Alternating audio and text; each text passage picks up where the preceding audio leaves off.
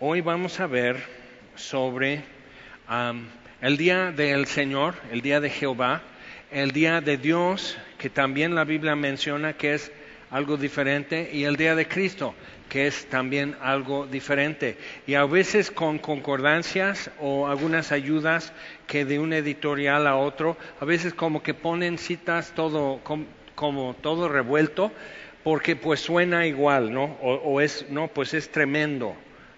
No, es tremendo. Entonces, sí, pues lo ponemos en esa categoría. Pero son tres distintos, por decirlo así, eventos. Y la pregunta que nos ayuda a, navegar eso y entender mejor va a ser, ok, ¿es para cuándo? ¿Es para qué? ¿Y es para quiénes? Ok, y eso ayuda mucho a aclarar de qué estamos hablando y la misma Biblia, de acuerdo con esas tres preguntas, nos, va aclarando esto.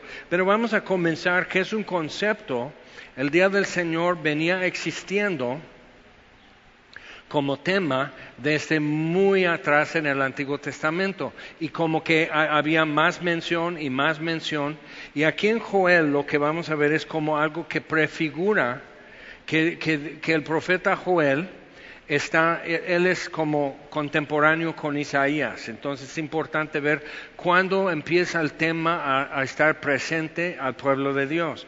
A, Joel con el reino del norte y, con Isaías en el sur, este, tocando este tema y, y con las advertencias. Entonces, ah, vamos a Joel capítulo 2.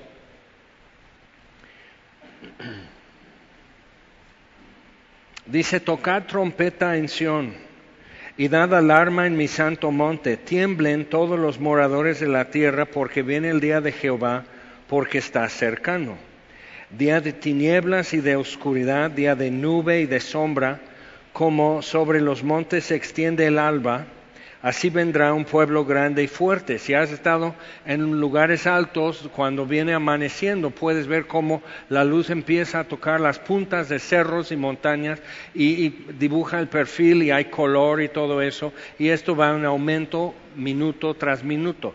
Entonces es así, o sea, lo, lo verás. Y así como tú no puedes parar el amanecer, sigue avanzando, entonces será también.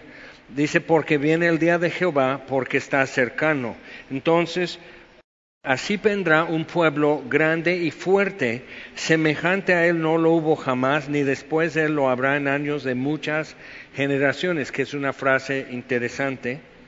Delante de él consumirá fuego, tras él abrazará llama, como el huerto de Edén será delante de él y detrás de él como desierto asolado, ni tampoco habrá quien de él escape. Ahora, lo que él está describiendo, pero en términos de figura, eh, fue una plaga de langostas, ¿ok? Pero está profetizando sobre la invasión de los asirios que va a suceder en unos años más por la cuestión de apostasía, de idolatría, de mucha injusticia y depravación. Entonces viene eso, hay una consecuencia que viene con esto. Entonces, este, delante de él consumirá fuego, tras de él abrazará llama, como el huerto de Edén será la tierra delante de él, detrás de él como desierto asolado, ni tampoco habrá quien de él escape. Su aspecto como aspecto de caballos y como gente de a caballo correrán.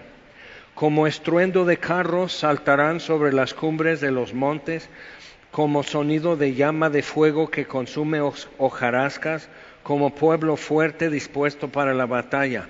Ahora, en tiempos más recientes han hablado de lo que es descender una nube de millones de langostas. Este sucedió en, en, en las llanuras centrales en los Estados Unidos en tiempo de pioneros que los, los apaches y otros que pues eran nómadas en las zonas simplemente pues si vienen y comen toda la vegetación pues te vas, arrancas tus, tus estacas, enrollas todo y vas y sigues el búfalo que sigue la vegetación. Pero entonces ahí están y era descender, de, repente el sol se oscurece, como que se está nublando, porque vienen volando. Y cuando van aterrizando se escucha como rugido, así, y la vibración de sus alas, por millones y tienen mandíbulas así dobles, que comen así y comen así. Entonces empiezan sobre la vegetación y lo están moliendo. Entonces se oye como un millón de tijeras. O sea, como si fuera algo casi metálico se escucha. Entonces, mucho ruido, se te suben a ti, no te comen porque quieren plantas y eh, estás tronco, pero no, sin hojas no te comen. Entonces, o sea, suben, o sea, estás así, estás tratando de salvar algo de esas langostas, ¿ok? Entonces es tremendo. Si lees en Éxodo la plaga de langostas en Egipto, o sea, fue devastador y es devastador para una economía agrícola, o sea, ya no hay un futuro, o sea, van a morir algunos de hambre, su ganado va a morir, va a morir o sea, es terrible esto. Entonces, es algo que fue, o sea, ellos pudieron decir, sí, entiendo esto, pero está hablando de algo de que viene. Este versículo 6, delante de él temerán los pueblos, se pondrán pálidos todos los semblantes, como valientes correrán, como hombres de guerra subirán el muro, así como, porque son langostas. Entonces llegan a un muro y suben como hormigas, suben el muro, o sea, no, no se detienen por eso. Pero está hablando de otra cosa. Dice, cada cual marchará por su camino y no torcerá su rumbo. Ninguno estrechará a su compañero, cada uno irá por su carrera, aun cayendo sobre la espada no se herirán. Interesante. Irán por la ciudad, correrán por el muro, subirán por las casas, entrarán por las ventanas a manera de ladrones. Delante de él temblará la tierra, se estremecerán los cielos, el sol y la luna se oscurecerán, y las estrellas retraerán su resplandor. Y Jehová dará eh, su orden delante de su ejército, porque muy grande es su campamento, fuerte es el que ejecuta su orden, porque grande es el día de Jehová, muy terrible, ¿quién podrá soportarlo? Entonces, con eso empezamos a ver, ok, está de repente como que brinca y cambia la cámara hacia otra cosa en el futuro, es el día de Jehová también de oscuridad, es día terrible y nadie escapa, ¿ok? Y entonces empieza a introducir el tema. Ahora vamos a, Isaías antes de Joel. Isaías capítulo 2. Isaías está casi justo después de Salmos. Si no estás familiarizado, Isaías capítulo 2. Ahora, Isaías sirvió como profeta, sirvió a Dios y su generación durante más de 50 años. Y el último rey este, lo mató, Manasés.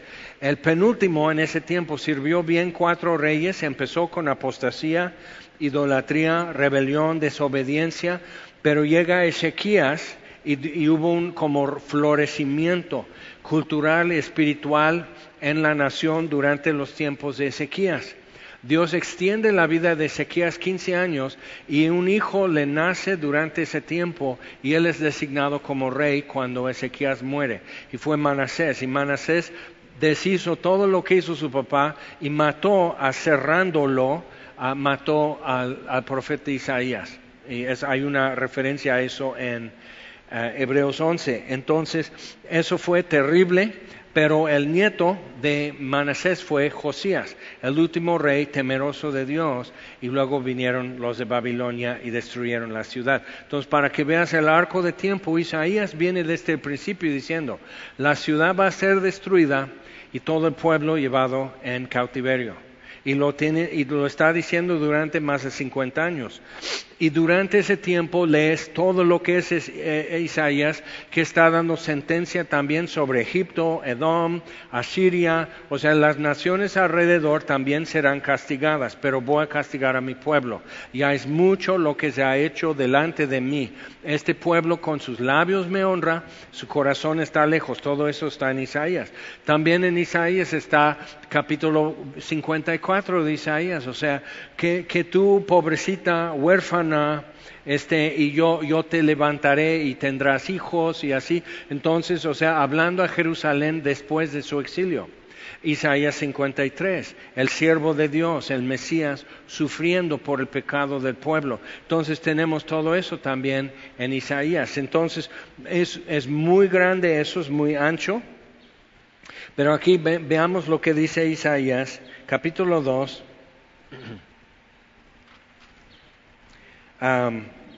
Capítulo 2, versículo 10, vamos a ver. Dice, Métete en la peña, escóndete en el polvo de la presencia temible de Jehová y del resplandor de su majestad. La altivez de los ojos del hombre será abatida, y la soberbia de los hombres será humillada, y Jehová solo será exaltado en aquel día.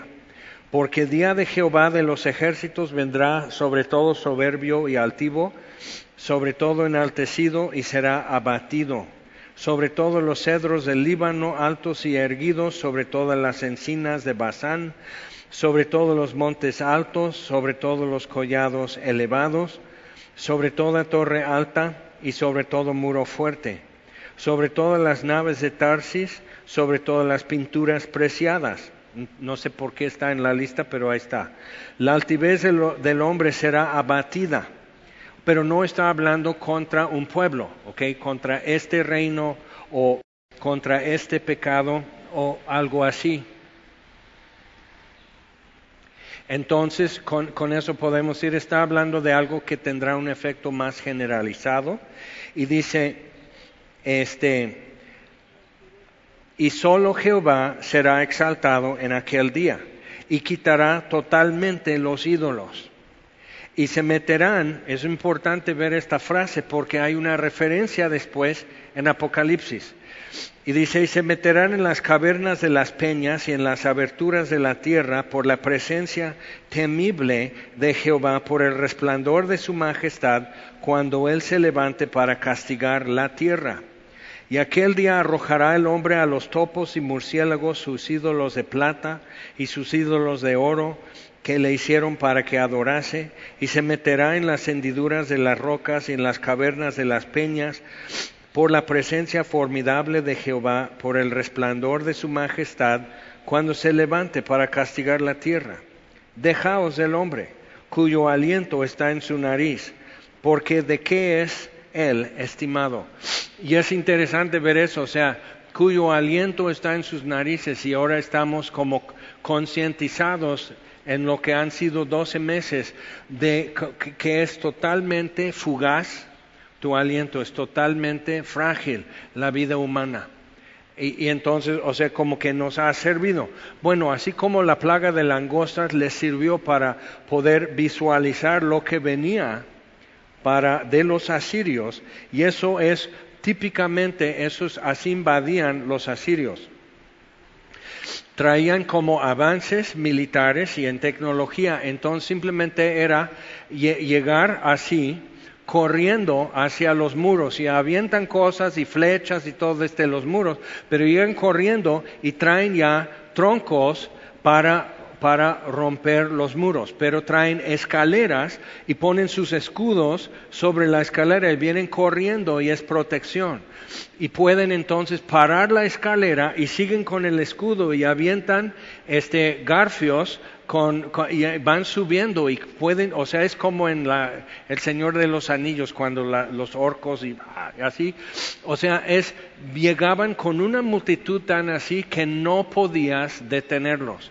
Y cuando hay unos dentro de la ciudad, ya se acabó porque empiezan a abrir más los accesos y acaban con todo y lo dejan arrasado como pasó con Jerusalén, y piedra sobre piedra van y echan sal en los campos y pasan los arados para que nunca durante décadas no van a poder sembrar nada en este lugar. Deshabitado, inhabitable. Y eso es el castigo si nos resistes. Los asirios eso era su fama y el miedo cuando venían ya estaban rindiéndose. No querían eso porque era terrible. Entonces, con falsos profetas en el reino de Israel, el reino del norte, hacían caso a sus falsos profetas.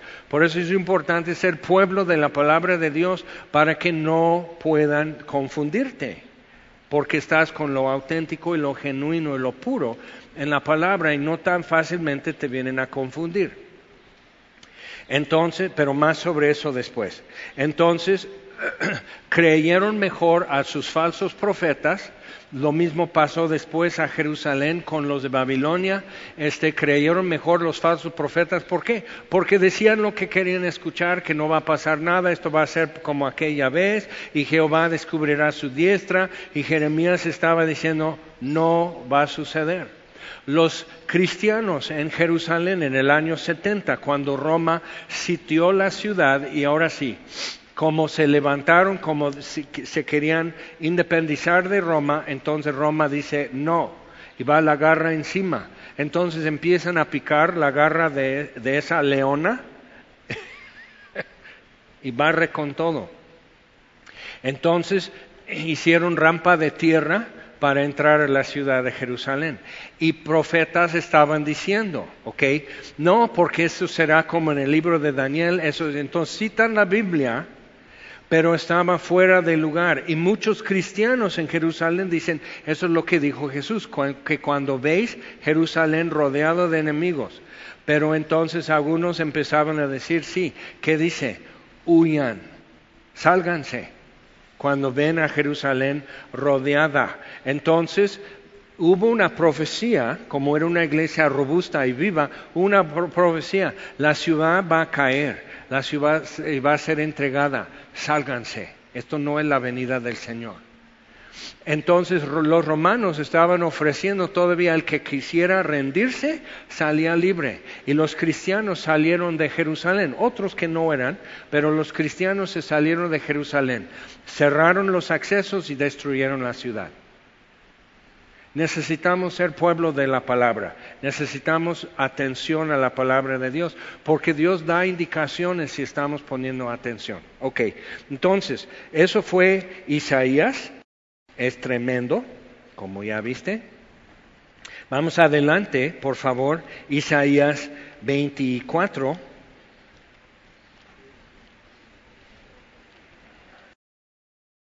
Entonces está como tocando este tema del día del Señor, que es grande y terrible, que nadie lo puede parar, que nadie lo puede escapar.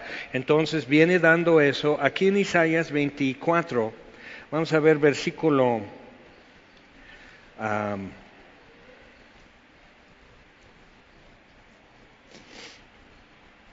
19. Dice, será quebrantada del todo la tierra Enteramente desmenuzada será la tierra, en gran manera será la tierra conmovida.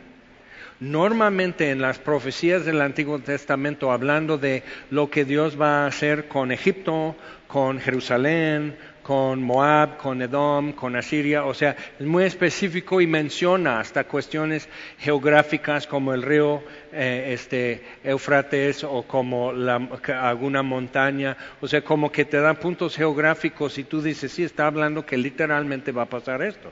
Entonces aquí está diciendo toda la tierra, temblará la tierra como un ebrio y será removida como una choza. Es interesante que esto sucede en Apocalipsis. ¿Ok?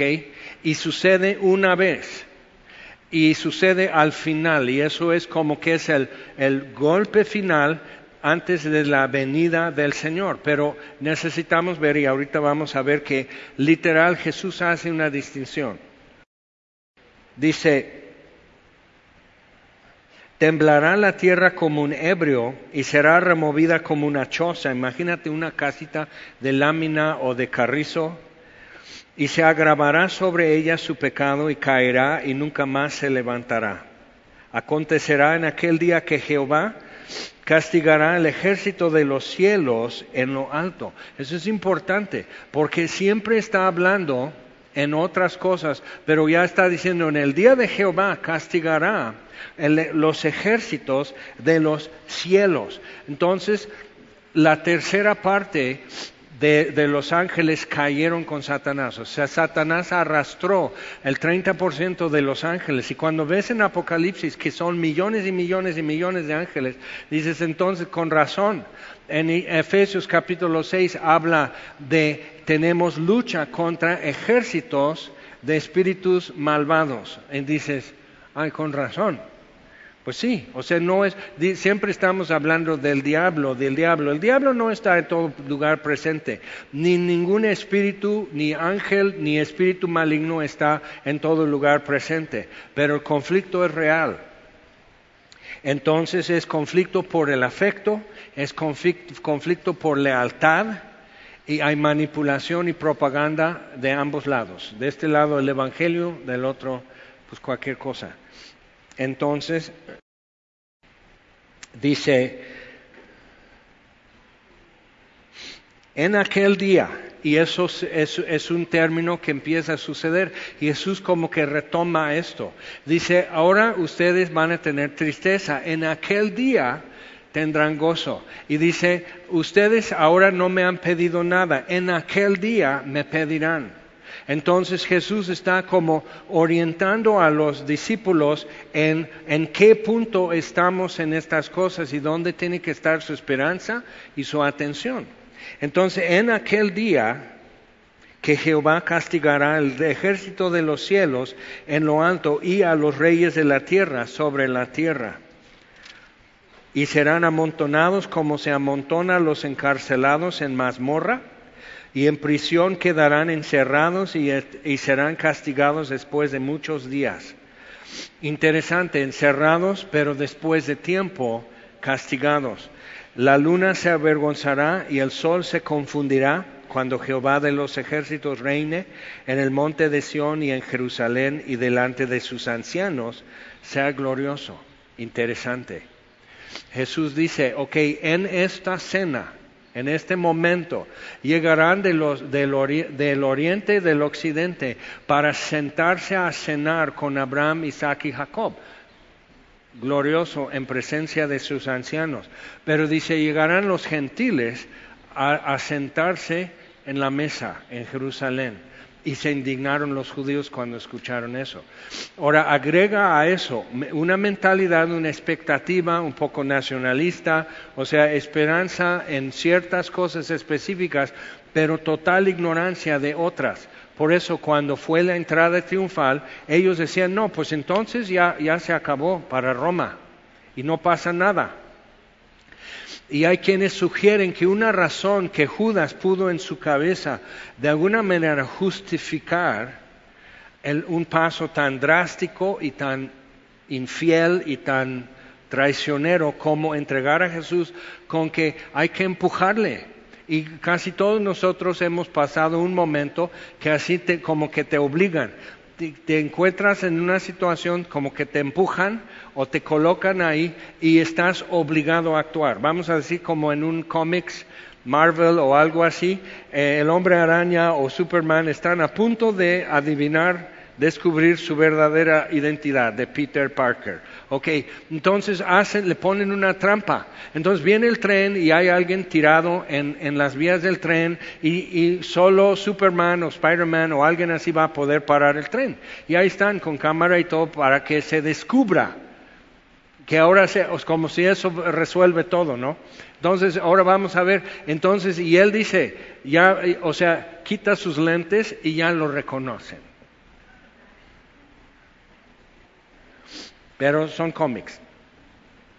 Entonces, ¿cómo la hace? Entonces, con este empujón, Jesús va a ser obligado, porque es la mentalidad carnal, que si te oprimen, vas a vengarte. ¿Ok? Si te dan una bofeteada, si te coronan con espinas, vas a desquitarte. No vas a tolerar eso. Entonces, o sea, me defiendo. Entonces, si le hago eso, él va a descubrirse. Como que Jesús no entiende que esto urge y necesitamos de una vez ya. O sea, ellos no tenían la idea de que el Mesías es Dios. Es un profeta, pero es el que estamos esperando ya siglos. ¿Ok? Entonces, cuando lo ves desde ahí, puedes entender, ok, bien y delante de sus ancianos sea glorioso. Pero no se hizo como ellos tenían la expectativa.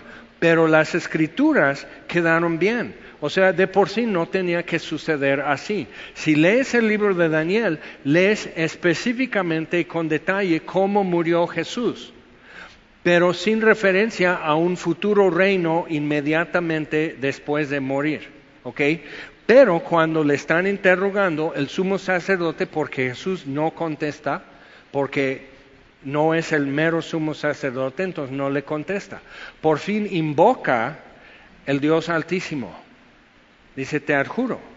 O sea, en el nombre de él, ahora sí, apelando a una autoridad mayor, su padre, Jesús entonces contesta, sí soy el Hijo del Altísimo. Y después me verán viniendo sobre las nubes del cielo con gran poder y gloria. Y deciden, ok, ya blasfemó. No blasfemó, tiene que no suceder lo que profetizó para que digan es falso profeta y actúen contra él. Pero entonces para ellos, como, como los sacerdotes eran saduceos, no creen en la resurrección. Y el libro de Daniel presenta eso, que llega un juicio final, serán levantados de entre los muertos todos y habrá un juicio.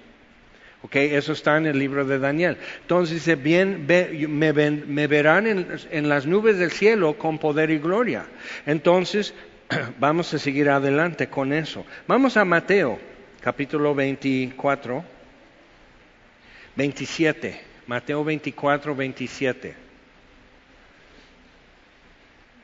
Eso ya lo hemos tocado, pero estamos viendo, y no va a dar tiempo, ya vimos en primer servicio, no va a dar tiempo ver el día del Señor, el día de Dios, que es otra cosa, y el día de Cristo. Pero sí vale la pena entender eso, porque es para cuándo, para qué y para quiénes.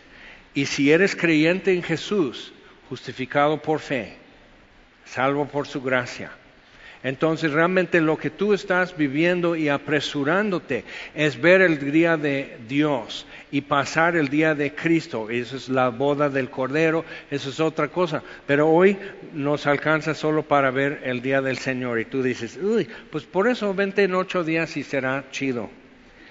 Versículo 27. Mateo 24, 27, porque como el relámpago que sale del oriente y se muestra hasta el occidente, así será también la venida del Hijo del Hombre. Porque donde quiera que estuviera el cuerpo muerto, es, algo, es, una es un lenguaje que no hablamos, pero bueno. Donde estuviera el cuerpo muerto, allí se, allí se juntarán las águilas. O sea, un venado, un coyote, un burro muerto por ahí en el campo, siempre vas a ver los opilotes enfocado ahí, atrae. Entonces Jesús está diciendo, la venida del Hijo del Hombre será así. Y lo que especifica es eso, es que es instantáneo, como un relámpago. Pero enseguida, dice versículo 29, inmediatamente después de la tribulación de aquellos días, el sol se oscurecerá, lo que ya viene mencionando en Joel, en Isaías y en otros lugares, el sol se oscurecerá, la luna no dará su resplandor, las estrellas caerán del cielo. Entonces es o una lluvia de meteoros, ¿ok?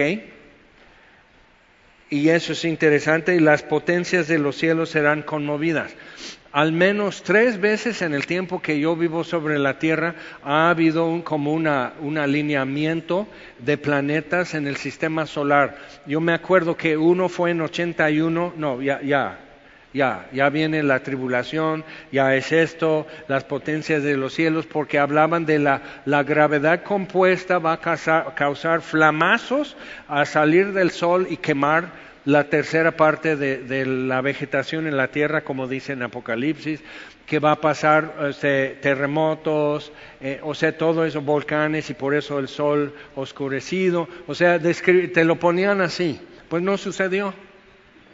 Algo fantástico sí sucedió en 81, o sea, cosas tremendas seguían sucediendo, pero mucho de eso es conjetura y es un poco apresurado decir esto es esto y empezar ya a sacar fotos. Si te, acuerdas, si te acuerdas en el año 2000, con, una, con un cálculo bien bizarro, porque dicen, no, pues eso inicia ya, es el fin del sexto milenio, entonces el séptimo milenio es el reino de Cristo, entonces ya, y digo, pues ah, mira, hay un inter de siete años, ¿no? Pues si es el 2000 el comienzo, entonces ya pasamos la gran tribulación. Pues yo quiero ver las, o sea, los demonios salir del abismo, pues un, demonio al menos. O sea, yo quiero ver los terremotos, yo quiero ver cuando las fuentes y los ríos se convierten en sangre. O sea, hello, pero, o sea, ganaban dinero, andaban así de iglesia a iglesia con conferencias, el código de barras, gente durmiendo a sus mascotas porque ya viene el rapto, o sea, bien errados, o sea, realmente bien confundidos, porque, porque ah, e, escuchaban más todo lo que pasa en el mundo que simplemente decir y ser tan pueblo de la palabra, tan familiarizado con lo que dice, que la aplicación se está dando sola cuando sucede. Esto no es para que Dios diga, bueno, mira, ya viene el rapto, entonces pues de una vez tienes que encontrar un hogar para tu gato. Pero en serio, o sea, el propósito de estas cosas en la Biblia no es para que tú digas, no, pues entonces ya voy a empezar a buscarle hogar. Pues vas a evangelizar, ¿no? A la persona que, que se queda con tu gato, entonces igual se van al rapto. Entonces vienen, o sea, literal, cuando estás en eso, eh, digo, eso es gente bien confundida, Dios mío. Entonces, bueno, pero los perros no van al cielo. Si me puedes mostrar en la Biblia que Jesús también murió por los perros, va. Yo he tenido perros en mi vida y me encantaría verlos. Pero no murió a redimir perros. Y la Biblia dice específicamente qué sucede con los animales y con su espíritu cuando mueren. Entonces no va a ver a mi Fluffy. No. ¿Puedes todavía ir al cielo o ya no? Ya, cancelado. O sea, pero ve otra vez, o sea, entonces lo que llaman evangelio y lo que llaman fe y lo que llaman esperanza viva, o sea, de estar en el cielo y todo eso, o sea, nada que ver con Jesucristo, ¿te das cuenta? O sea, es simplemente como ir a un parque eh, hermoso, un jardín celestial y jugar con tu perro y tu gato y el canario y mira el, o sea, o sea, el, conejos de la India y todo lo que tuviste en tu vida, y los abuelos, y, pero si tu maestro de química de la prepa que te hizo la vida de cuadros, al final llegó a ser cristiano, él va a estar también y te lo va a echar a perder todo. O sea, ves, o sea, digo, oye, pero eso ni, ni, ni de cómics, ni de Hollywood, o sea, ¿en qué cabeza nacen esas ideas? Pero eso es por no estar familiarizados y realmente convivir con la palabra de Dios de manera que ella nos informe para nuestra fe. O sea, realmente es una formación, es una información para saber cómo creer y qué es lo que estoy creyendo. Bueno, ahorita ya algunos están perturbados, perdóname. ¿Crees que, o sea, Dios regaló a la humanidad en la caída del hombre, regaló dejó un residuo del Edén, el, poder tener relación tan así con animales como caballos, como perros, conejos de la India, ok, tu loro, o sea, tener, o sea, así un vínculo que, que, que en cierta forma consuela lo que se perdió, que era con toda la creación. O sea, ir al, mar y subirte en un delfín y vamos a, pues vamos a hacer, vamos a seguir toda la costa. O sea, eh, a eso, y sin filtro solar, o sea, no pasa nada. O sea, todo, o sea, eso es lo que perdimos.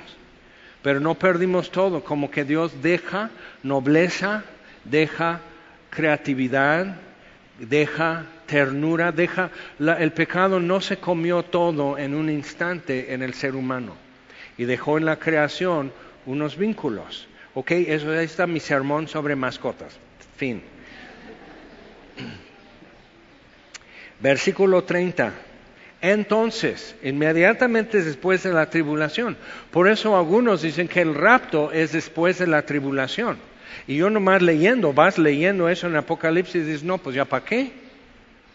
O sea, realmente si ya aguantaste todo y no te mataron y, en la persecución y todas las cosas, desastres y que esto, que, o sea, y ya, y tú, tú, tú, oh, pues ya haces el rapto y haces una U, nada más porque Jesús viene a aterrizarse en el monte de los olivos y entra en Jerusalén a reinar. Entonces, o sea, ¿ya para qué? O sea, es mucho movimiento, imagínate en un cerrar y abrir de ojos, o ya estoy en Jerusalén, pero que está, está hecho pedazos.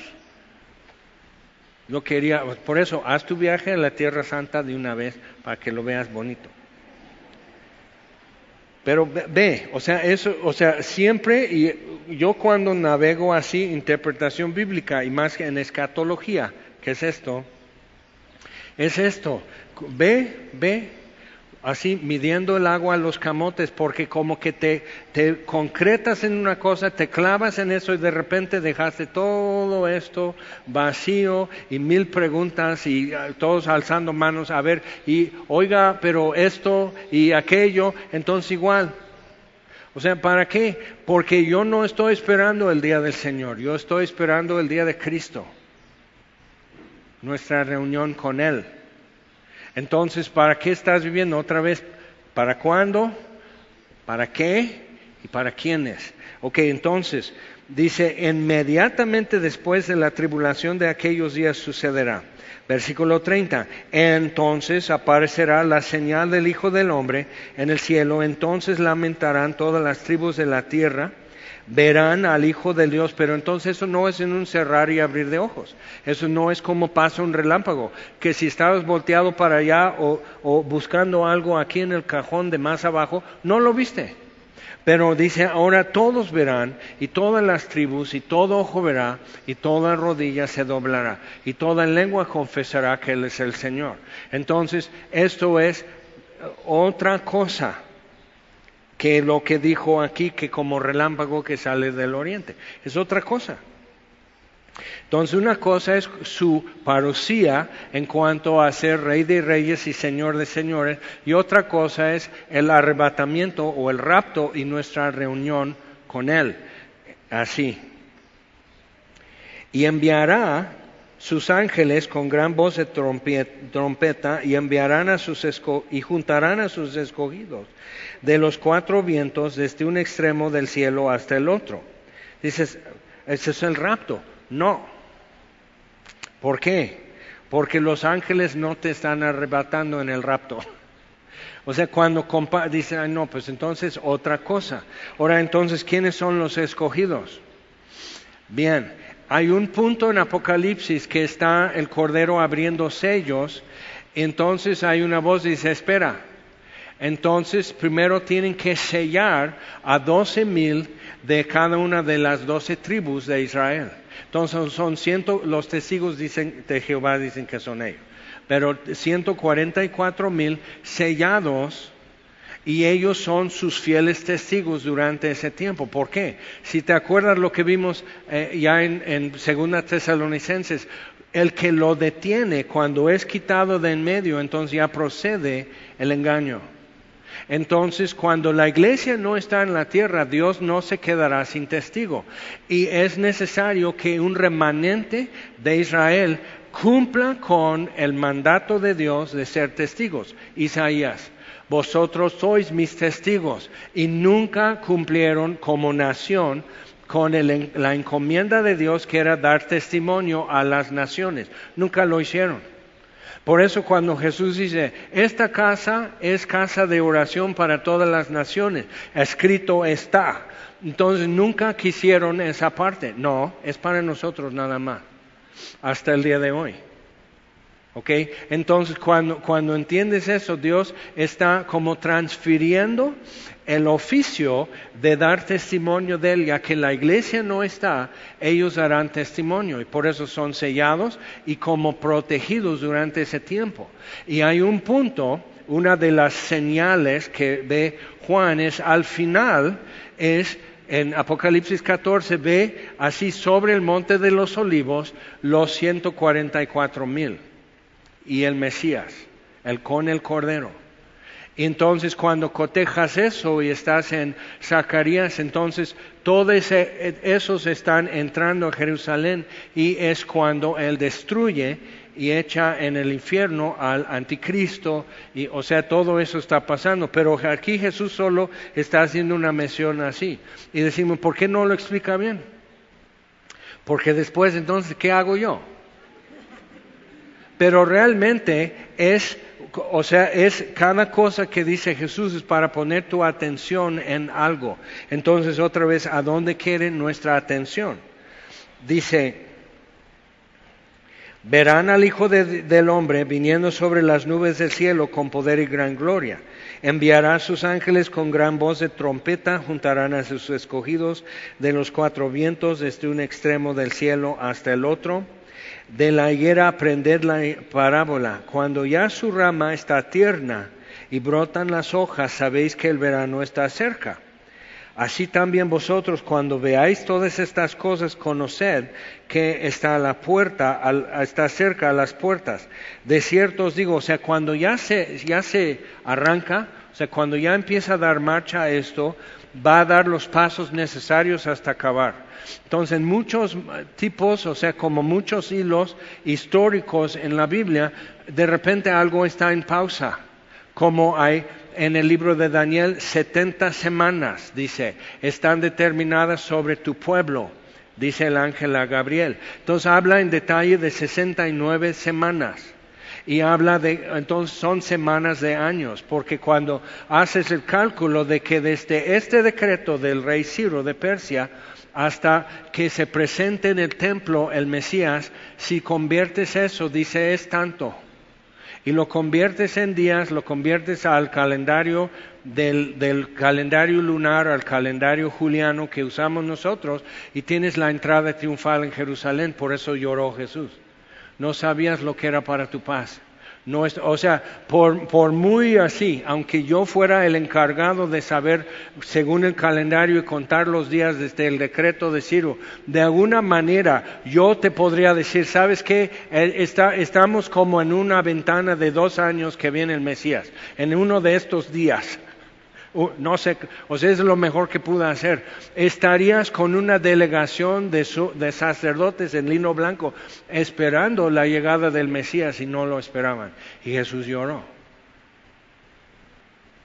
Entonces vemos otra vez lo que dice Pedro en su epístola, tomen la paciencia de Dios por salvación el que Él tarde en, no quita el dedo del botón y, no permita que dé más avance en esto. Entonces de repente vemos que hay como ocho convenios de paz, cuatro en firme convenios de paz en el Medio Oriente y, y algunos bien difíciles de conseguir.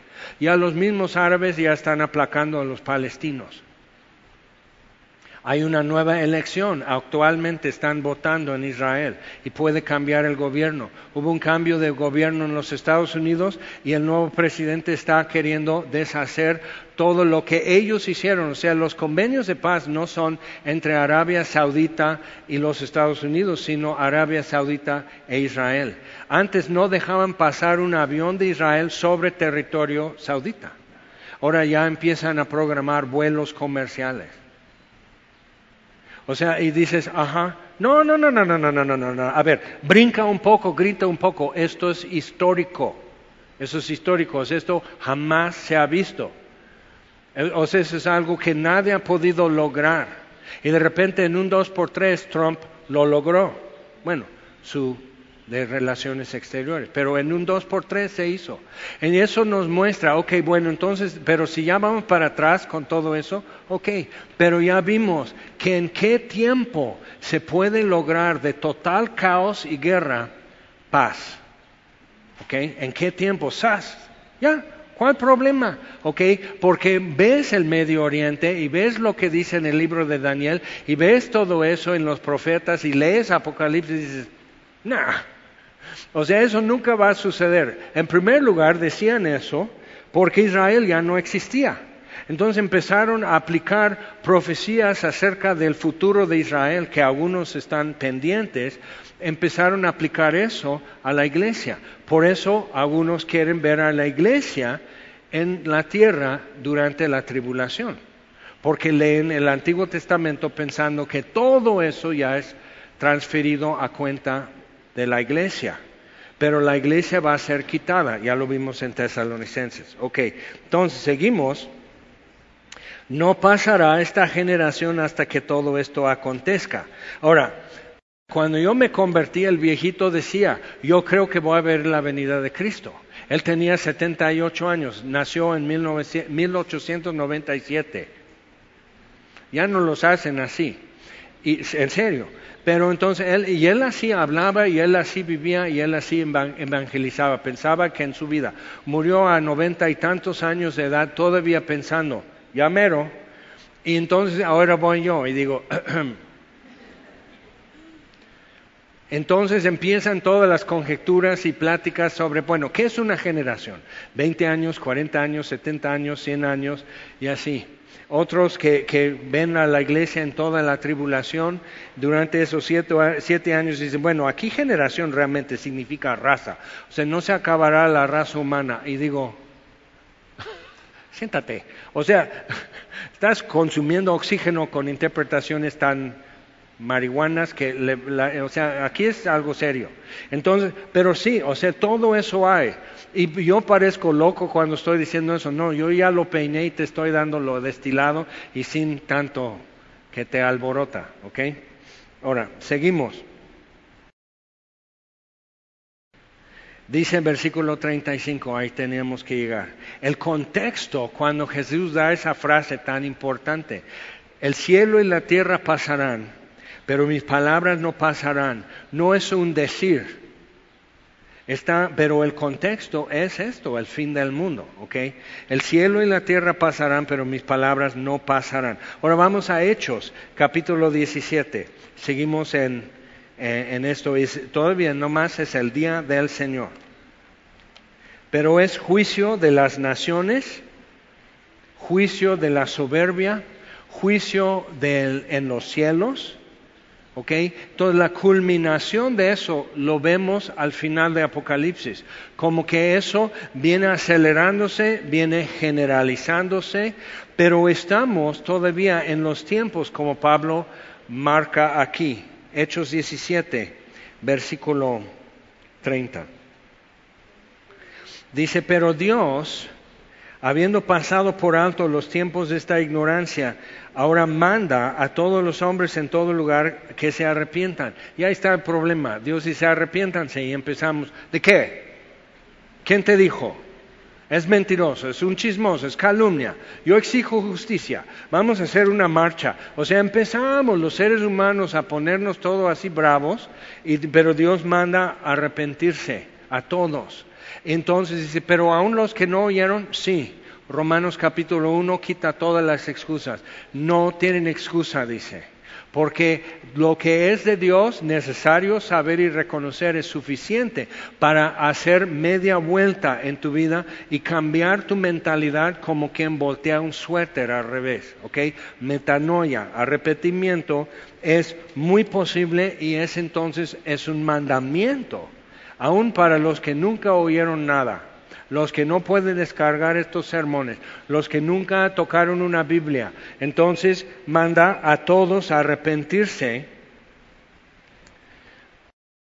por cuanto ha establecido, dice. Pero Jesús dice, nadie sabe el día ni la hora. Hmm. Ha establecido un día en el cual juzgará al mundo con justicia por aquel varón a quien designó. Entonces en el Antiguo Testamento es el día de Jehová y Jesús empieza en Mateo a agregar mucha información poniéndose a sí mismo en el centro de esos eventos, el Hijo del Hombre. Pero entonces Pablo dice, ok, volviendo hacia las naciones, va a juzgar por aquel varón a quien designó, dando fe a todos con haberle levantado de los muertos. Y eso viene siendo el tropiezo en toda la historia. No es tropiezo que un hombre inocente muera con injusticia y calumniado. Sucedía y sucede. Es tropiezo que un profeta resucite de los muertos. Ese es el tropiezo. ¿Cómo? Sí. Entonces Pablo dice en otra parte, dice, y lo ha designado porque Él es Señor de todo. ¿Y cómo?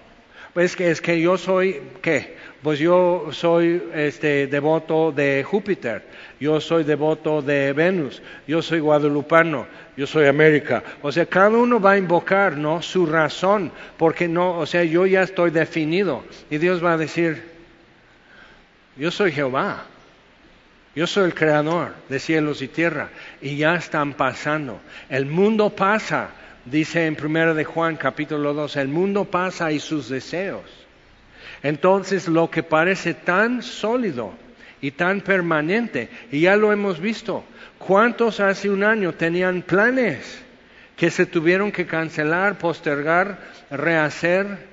Hubo bodas que ya no, hubo bodas que de otra cosa, hubo gente que tenía un plan y, y no, ahora soy viuda.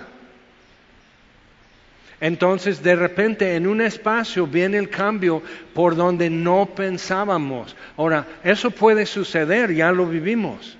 Entonces puede suceder de cualquier forma, en cualquier momento, y puede ser global, como coronavirus.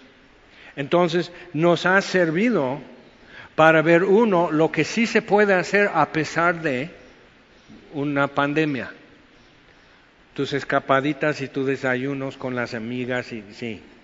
Ok, lo que sí se puede hacer aún dentro de una pandemia y también nos está mostrando lo que puede suceder y que no lo puedes detener, no lo puedes evadir, o sea, esto sucede. Entonces, todo eso también nos pasa. Y, por ejemplo, una aerolínea saca a un niño que tiene autismo porque no le ponen cubreboca bueno, de por sí las autoridades de salud están recomendando que en menos de cinco años que no les pongan cubreboca. Pero la aerolínea manda y el sobrecargo que está en el vuelo manda. Es la autoridad absoluta. Y lo que estamos viviendo es eso. ¿Quieres autoritario? ¿Quieres los, las autoridades necesitan intervenir? Seguro, porque cuando empiezan a tomar esto en serio y a intervenir, las autoridades, desde un sobrecargo en un vuelo, excede su autoridad y saca toda la familia del vuelo, porque el niño con autismo, que de por sí no debe usar, de por sí por su edad ni le marcan, pero por autoridad del sobrecargo, fuera. Y no hay reembolso. ¿Y con quién reclamas? ¿Ok? Entonces necesitamos ver que hay un cambio de paradigma que estamos atravesando, que las definiciones, los parámetros, los objetivos, lo que está permitido y no permitido, la forma de hablar y de pensar está siendo redefinido. Entonces, ¿dónde vamos a poner nuestros ojos? Bueno, todo lo que Jesús venía diciendo en Mateo 24 está hablando de eso también. ¿Qué? ¿Qué? ¿Qué? Con su perseverancia salvarán sus almas Pongan sus ojos en eso. Bienaventurado aquel siervo fiel que cuando vino su Señor lo encontró haciendo su voluntad. O sea, ya sabemos qué hacer. Lo que es bueno no va a cambiar, lo que es malo no va a cambiar. Las definiciones y el léxico y todo eso lo van a poder cambiar. ¿Ok? Pero lo que es bueno y agradable delante de Dios no va a cambiar. La reacción que produce puede cambiar. Pero eso no es nada nuevo en la historia de la iglesia. Entonces tenemos que entender esas cosas. Entonces, ¿dónde va tu atención? ¿Dónde van tus pies? Salmo 122. Nuestros pies estuvieron en tus atrios, oh Jerusalén. Me alegré con los que me decían, vamos a la casa de Jehová. Sigue siendo mi destino, sigue siendo mi itinerario, sigue siendo, eso es lo que está escrito aquí. ¿Para cuándo? No sé, pero ya sé para quién es. Entonces seguimos. Y Pablo entonces dice eso, empiezan a burlarse y algunos creen. Entonces eso es más un cuadro de lo que es estar con los gentiles en un ambiente sofisticado, un ambiente intelectual, que puedes hablar a muchos y cuatro o cinco te toman en serio. No te agüites, es el foro de filósofos en Atenas. Nadie iba, nadie iba a ganar mucha atención o reconocimiento en ese lugar. Aun citando sus propios filósofos y maestros, no logró gran cosa. Entonces es importante ver eso, pero entre todo Dios está indicando a ellos, Pablo está diciendo, chicos, filósofos, el tiempo se está acabando para, para seguir nada más con sus cafés y sus opiniones. Dice, ya designó un hombre, ya designó un día, ya ha marcado el tiempo y el límite de, cada reino y cada imperio. Entonces los griegos ya tenían esas ideas y ellos habían visto el tiempo de Alejandro Magno y bye. Y ahora el tiempo de Roma. ¿Y qué hace un griego en el imperio romano para conservar su estatus y seguir con su estilo de vida. Ellos ya habían visto eso. Y nosotros realmente también ya lo hemos visto. O sea, algunos aquí se acuerdan muy bien cuando se empezó a desmantelar, a desintegrarse la Unión Soviética, que era impenetrable, invencible. Yo crecí que teníamos que hacer simulacros no de terremotos, sino de bomba nuclear. Como si debajo de tu pupitre en tu aula y pasa, cae una bomba nuclear. No vas a ni saber lo que pasó, más así, ¡fu! y ya pasó. Pero, pero teníamos que hacer simulacros de eso y estar preparados. Y eso fue la Guerra Fría. Y de repente empezó eso a desmantelarse y la Unión Soviética no existe. Y Rusia no ha podido, con todo lo que es Putin, con todo lo que tienen de tecnología, de espionaje, de ganas de superar y todo eso, no han podido hacerlo. Pero viene la China en ascendencia. Ahora, ¿quién va a decir no? Nomás checa dónde compraste, dónde fueron hechos tus tenis, ya me avisas. O sea, tu Huawei celular, o sea, todo, todo, así dices, ¿sí? Ah, entonces no compren hecho en China, no.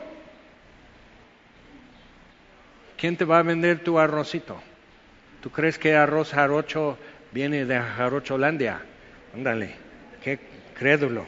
O sea, así. Entonces, y estamos viviendo eso y dices, ah, entonces qué? Entonces como todo, llega un punto en Apocalipsis que un, un ángel vuela entre cielo y tierra y dice, óiganlo, todos los reinos de este mundo ya son de nuestro Dios. O sea, llega el final de todo eso que ya no es ascendencia de esto, ya no es un reino quita otro y otra, ahora es lo importante, hay que saber inglés, hay que saber francés, hay que hablar árabe, o sea, no, bye. Todo esto ya es de nuestro Dios, toma de posesión. Y es tremendo, eso es el día de Jehová, el día del Señor. Seguimos, vamos a terminar esto.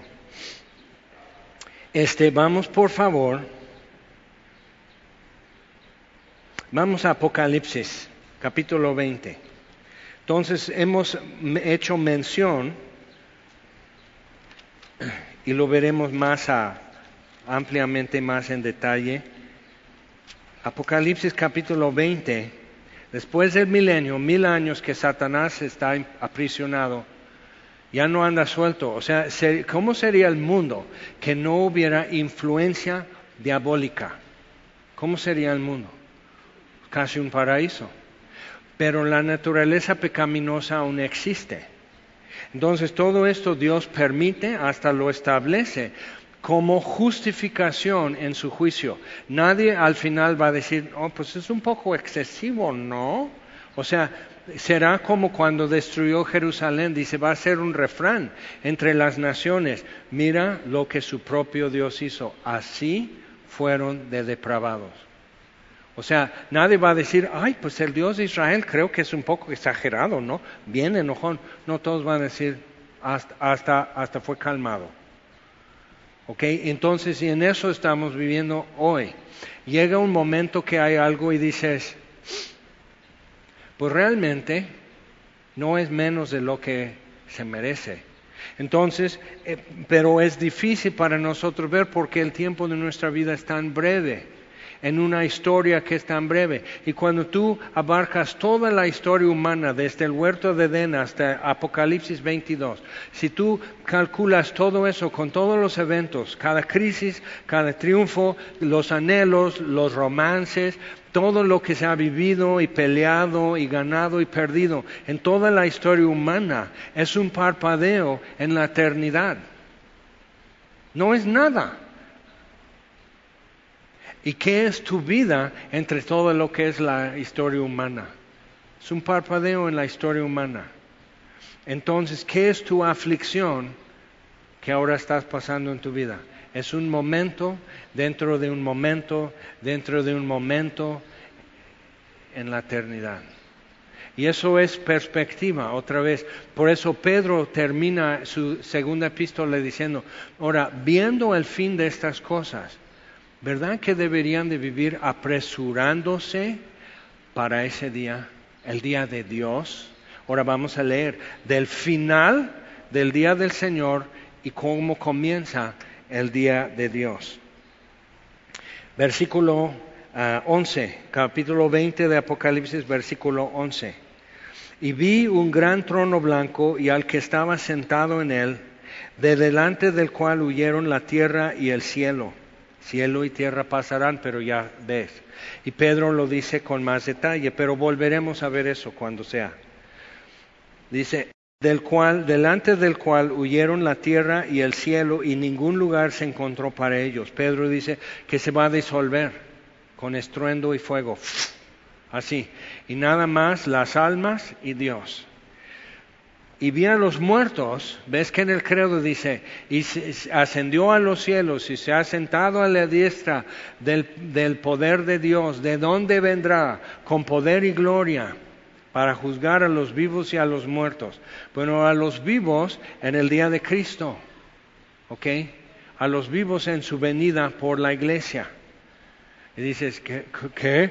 Ok, acompáñanos en ocho días y vamos a ver qué te espera.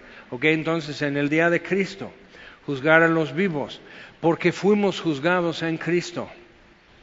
Juan comienza Apocalipsis diciendo al que nos amó y nos lavó y nos ha redimido de toda nación y lengua y tribu a Él sea gloria, a Él sea honor, imperio, alabanza.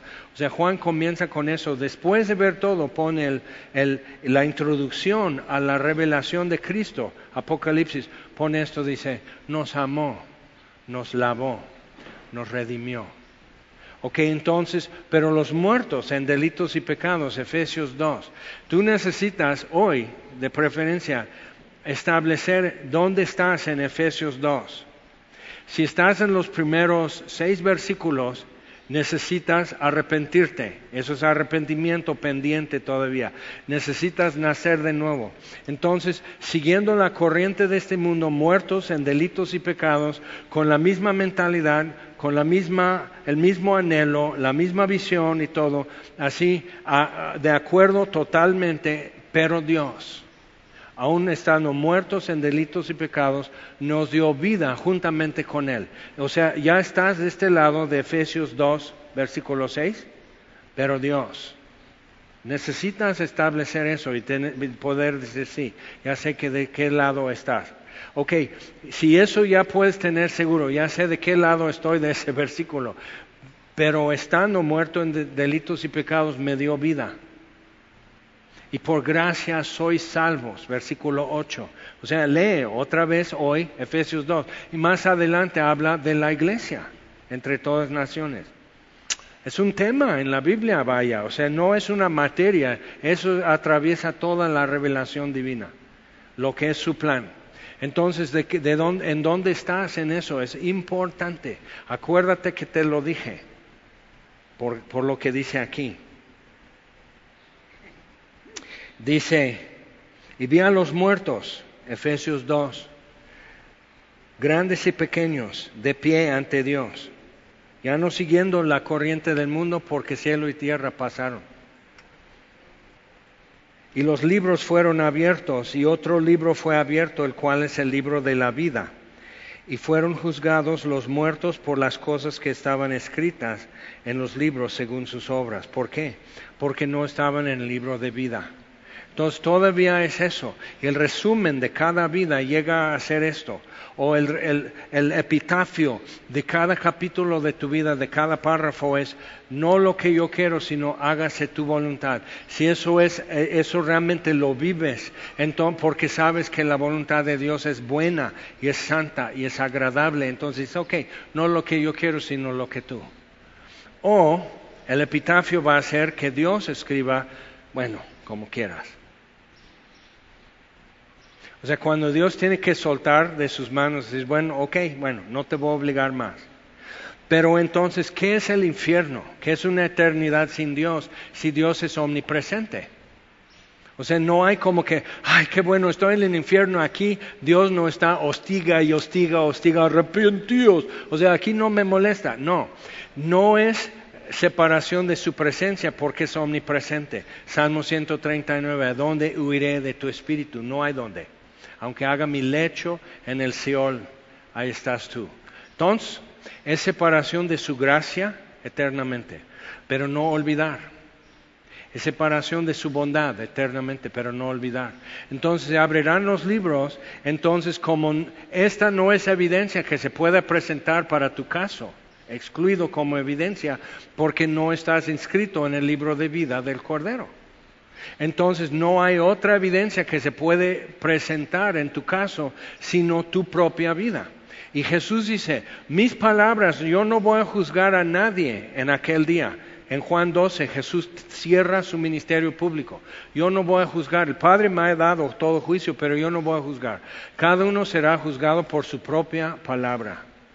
Entonces, ¿qué tal si van a leer todo lo que pasa por tu cabeza durante toda tu vida hasta el día de hoy.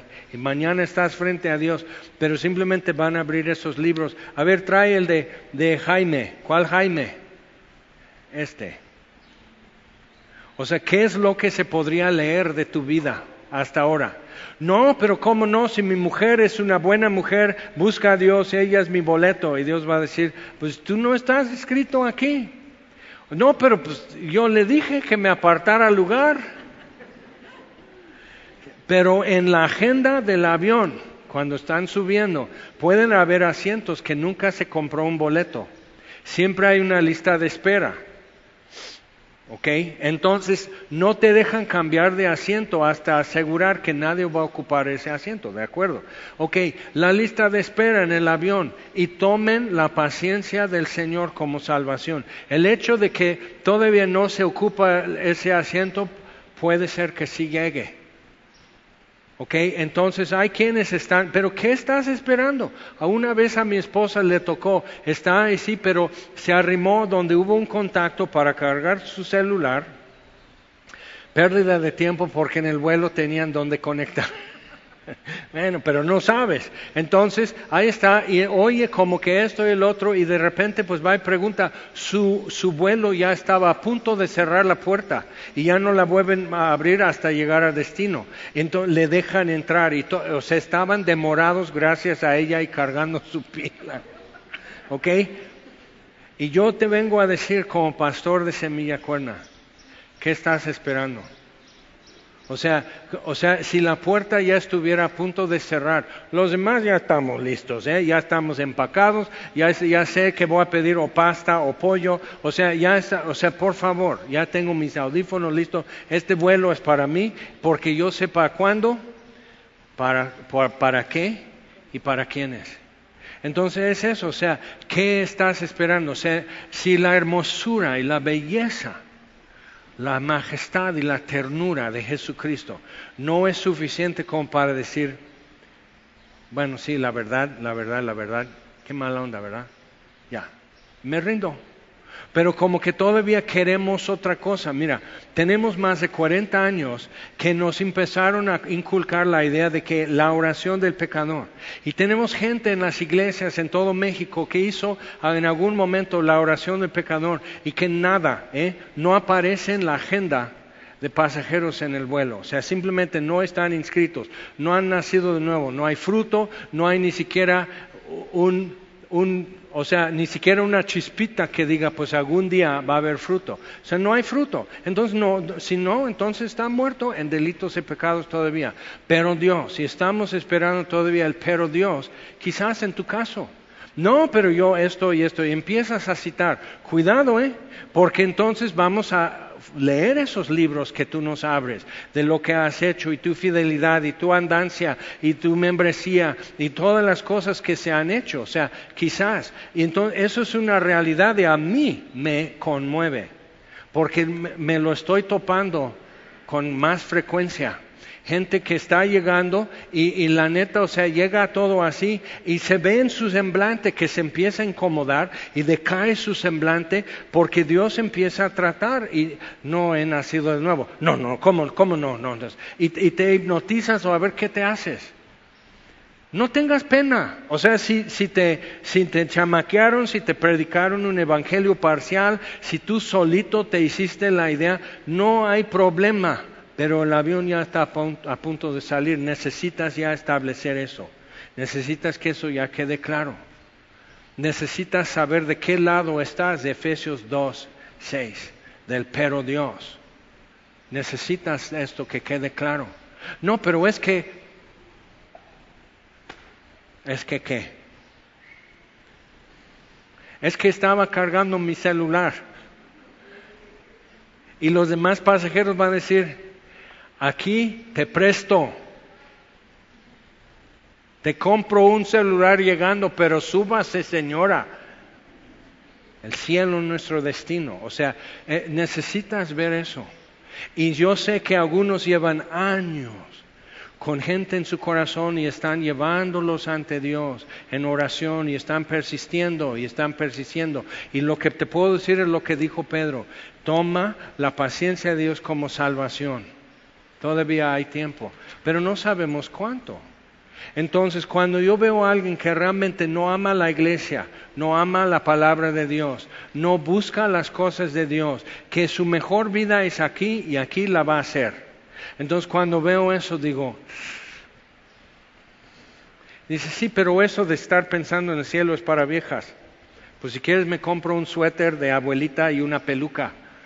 Si, es para, si eso es para viejas, entonces yo voy a ser abuelita o sea, todo lo que es Jesucristo no es suficiente.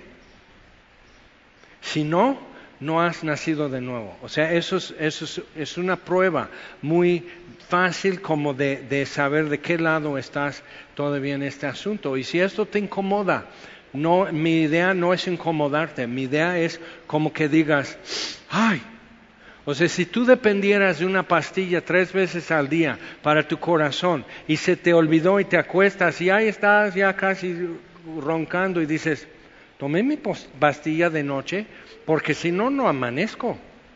¿Qué vas a hacer? Ah, no pasa nada. Está bien, no cobro para funerales tampoco, pero realmente lo que haces es que dices, ah, caray, entonces te paras, revisas para ver si, si, oh no, si lo tomé porque mira, aquí ya falta otro, eso es el de la... Ok, bueno, no me acuerdo si lo tomé o no lo tomé. Ok, si no te acuerdas el día que creíste en Jesús, eso es muy común. Pero queremos verte cuando amanezca, cuando el día de Dios comienza. Seguimos leyendo. Y el mar entregó los muertos que habían en él, y la muerte y el Hades entregaron los muertos que había en ellos, y fueron juzgados cada uno según sus obras. Y la muerte y el Hades fueron lanzados al lago de fuego. Esta es la muerte segunda. Y el que no se halló inscrito en el libro de la vida fue lanzado al lago de fuego. No para olvidar, pero no hay otra. Dice en otra parte que fue creado el lago de fuego para el diablo y sus ángeles. Pero realmente no queda otro. Para el que no quiere conocer y recibir la gracia de Dios. No hay de otra. Capítulo 21. Vi un cielo nuevo y una nueva tierra, porque el primer cielo y la primera tierra pasaron y el mar no existía. Entonces comienza el día de Dios, pero eso veremos en ocho días. Nos ponemos de pie, por favor. Y algunos están, no inventes, qué grueso. Sí, pues qué bueno. Si nos está tocando así decir, un amigo que estuvo más de un mes en el centro Banamex, que tardó días para poder por fin, fue a, a decir, yo creo que sí tengo COVID, fue en el inicio entonces como que algunos decían, pues quién sabe, ¿no? Porque no presentaban bien todos los síntomas, pero ya no podía respirar, ¿va? Llega un seguro social y le dicen, aquí no. Y bajita la mano dice, aquí nomás vienen a morir. O sea, estaban inundados, no o sea, era así, y no sabían qué hacer. Todos los protocolos típicos para una neumonía no estaban sirviendo, hasta adelantaban la muerte. O sea, fue terrible, fue una, catástrofe global. Pero entonces le dicen, es aquí, entonces lo mandan al centro Banamex y vio gente llegar y morir. Y él no podía levantarse todavía, literal no se podía levantar. Y en más de un mes en ese tiempo pudo rehacer su fe, su visión de qué, por qué vivo, si vivo, si voy a vivir, por qué vivo. Todo esto, era creyente, pero dice, no, si logro salir de aquí y necesitamos empezar a decir, si, si, si libro esta, esto va a ser mi refrán, esta va a ser mi, línea y sobre esto voy a caminar y que Dios me ayude. O sea, necesitas poder retomar eso. Algunos nunca han dejado eso, otros pues nunca supiste. Tenemos cuarenta y tantos años de la oración del pecador, como que esto ya, ya, ya sellado, ya está tu boleto. Y no hay fruto y siguen año con año sabiendo todas las respuestas del examen y no hay vida. En Cristo. Tenemos 30 años o más de mercadotecnia haciendo la iglesia atractiva y ofreciéndote lo que tú crees necesitar en la iglesia. Entonces hay grupos para todo en la iglesia y seguimos en crisis en la iglesia no porque hay falta de locaciones, no hay por falta de horarios, sino por falta de atención a la palabra de Dios. La iglesia sigue en crisis el día de hoy. Pero eso se puede tornar en oportunidad hoy para ti. Simplemente tienes que tomar tu Biblia y decir hoy, decir, ok, háblame Dios, guíame, enséñame, instruyeme. Ahora tienes mi atención para si es necesario rehacer todo, porque Cristo viene. Y como hago la pregunta muchas veces, ¿tienes algo más importante que hacer? Ahora te voy a contestar. No tienes algo más importante que hacer. Dios manda a todos en todo lugar arrepentirse, metanoia. Voltea el suéter al revés, cambia tu modo de pensar. Si ya está así, entonces sé fiel hasta el fin. Los cambios vienen, pero no todo va a ser terrible. Y seguimos bien, realmente. Pero necesitamos saber dónde poner nuestros ojos y dónde plantar nuestros pies, porque de repente el escenario se mueve. Vamos a orar. Señor, te damos gracias por tu palabra. Gracias por una esperanza viva y una herencia guardada, inmarcesible, sin mancha, incorruptible en los cielos. Y nosotros aquí esperando nuestra mejor vida va a ser cara a cara con Cristo y seguimos abrazando esa esperanza y sosteniendo esa esperanza y ella nos sostiene a nosotros. Y Señor, queremos ser más atentos para ser más fieles. Y Señor, hemos visto un poco de la hermosura de Cristo y nos convence, nos redarguye y nos invita a conocer más. Entonces, Señor, haz tu, vida, haz tu voluntad en nuestra vida, haz con nosotros lo que a ti te agrada, Señor. Creemos que eres bueno. Lo difícil es que no sabemos si eso nos va a doler, pero sabemos que eres bueno. Guía nuestros pasos, Señor. Adiestra nuestras manos, Señor, hasta para doblar un arco de bronce, para saltar muros. Señor, prepáranos para lo que tú tienes. Y te lo pedimos en el nombre de Jesús. Amén.